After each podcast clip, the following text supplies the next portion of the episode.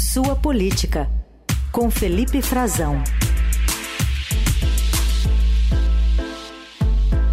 Oi, Frazão, tudo bem? Bom dia. Oi, Carol, bem-vinda de volta. Uma Obrigada. excelente quinta-feira para você. Bom dia a ti, bom dia ao Heisen, bom dia, Bom dia. aos nossos ouvintes. Quinta-feira tem sido um dia sempre muito bom de acordar, viu? Para quem torce Ah, é. para o Flamengo. Aproveita, né? É fase às vezes. É que amanhã já é sexta. É né? fase. É fase, Bom então. da é quinta é fase. que Aí amanhã já é vem o fim- sexta. Aí vem o fim de semana, a gente não sabe o que, que pode acontecer, viu? É. A confiança não tá lá, essas coisas, mas as quartas-feiras têm sido bastante felizes nos últimos, nas últimas semanas. Tá certo. Frazão, a CPI, CPMI dos atos golpistas está acionando a justiça aí do DF com uma representação contra o tenente-coronel Mauro Cid por abuso do direito do silêncio? Exato, Carol. É, Aliás, ficou eh, bastante patente, né? É claro que precisa de uma avaliação jurídica, né? Judicial agora, mas o Cid ele eh, abusou supostamente, essa é a, a- a argumentação, e para falando aqui em termos eh, leigos políticos, ele usou a decisão que tinha a seu favor, o habeas corpus, para que ficasse calado em perguntas que pudessem incriminá-lo. Ele tinha esse direito concedido pela eh, ministra Carmen Lúcia para que ele pudesse ficar calado na CPI da- dos atos, atos antidemocráticos, a CPI mista, e ele usou isso mais do que ao pé da letra, né? Ele usou para tudo. Ele ficou calado o tempo todo, não respondeu a nenhuma das perguntas dos 41 parlamentares, até perguntas banais sobre qual idade, qual sua idade, é fi- quantos filhos o senhor tem, o senhor usa mais de dois telefones celulares, o senhor sabe por que está aqui, sendo inquirido, é, por que foi, foi veio numa condição de testemunha, né? Então ele tinha também a, a obrigação de responder a verdade em perguntas que não o incriminassem. Ele deveria colaborar e ele orientado pelos advogados o tempo todo, em- apesar de eh, alertado pela senadora Elisiane Gama, relatora, de que deveria dizer, de que havia perguntas que ele eh, que não implicariam diretamente em nenhuma das oito frentes de investigações, ele usou esse argumento o tempo todo, dizendo que era investigado em mais de oito assuntos, em mais de oito frentes pelo Supremo Tribunal Federal e que, portanto, eh, orientado por seus advogados, pela sua defesa técnica, ele repetia, ele não ia responder às perguntas, a nenhuma pergunta, a nenhum questionamento.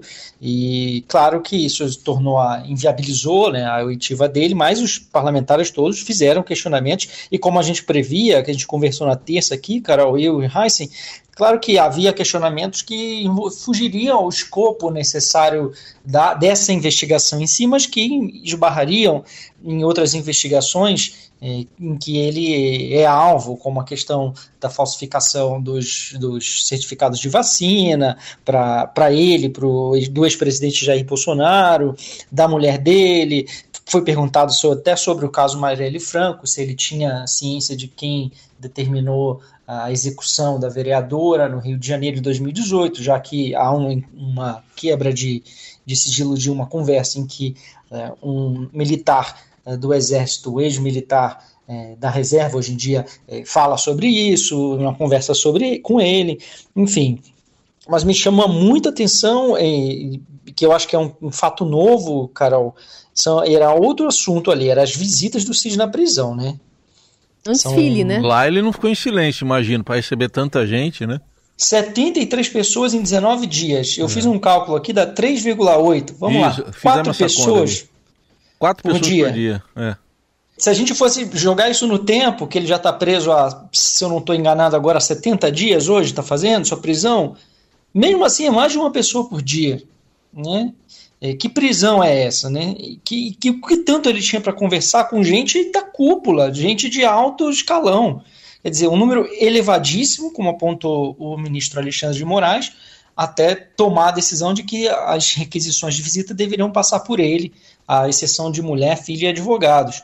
Quer dizer, que prisão é essa? Que condições de prisão são essas? O Exército foi chamado a dar explicações, disse que teve que autorizar, inclusive em dias excepcionais, por algumas questões relacionadas ao dia a dia do batalhão, pelo excesso de, de necessidade de depoimentos do próprio CID, porque sim, essas oito frentes de investigações, os números, os dias foram alterados, mas 73 pessoas é, é algo que chama demais a atenção e indica uma preocupação de muita gente, de diferentes é, pessoas com diferentes cargos de, de grau hierárquico bastante variado, com o que o Cid poderia vir a falar e ajuda a gente a entender também um pouco o porquê dessa estratégia dele de extrapolar, talvez, do direito ao silêncio, né? de ficar calado sobre todo e qualquer questionamento, por mais básico e simples que possa ser, e que pudesse não implicá-lo nas investigações.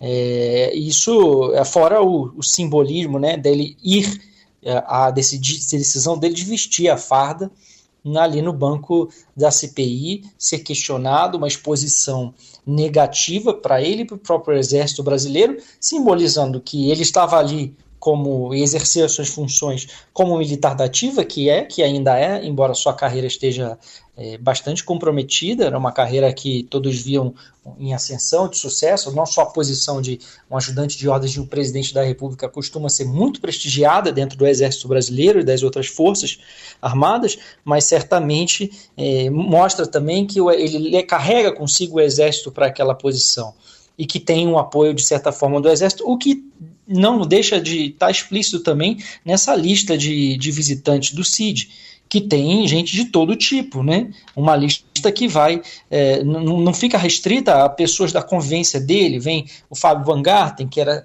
secretário de comunicação social, estava ontem no, no, no, no Congresso, na, desculpe, na, na terça-feira, no dia de seu depoimento, dizendo que o Cid era uma pessoa ali da antessala, era um, era um uh, anteposto para quem que desejasse chegar ao presidente Jair Bolsonaro, que, claro, manipulava, atendia telefonemas para o presidente, o ex-ministro general também, hoje deputado eh, Eduardo Pazuello, o ex-comandante do Exército Júlio César Arruda, que caiu, foi demitido, eh, ele foi escolhido como comandante do Exército eh, no fim ainda do governo Bolsonaro, já confirmado pelo presidente Lula, e foi caiu depois da, dos atos de 8 de janeiro, de sua né, conduta naquela noite, dos atos, que desagradou muito, e depois por resistir a tirar o Cid é, da lista para comandar um batalhão prestigiadíssimo em Goiânia.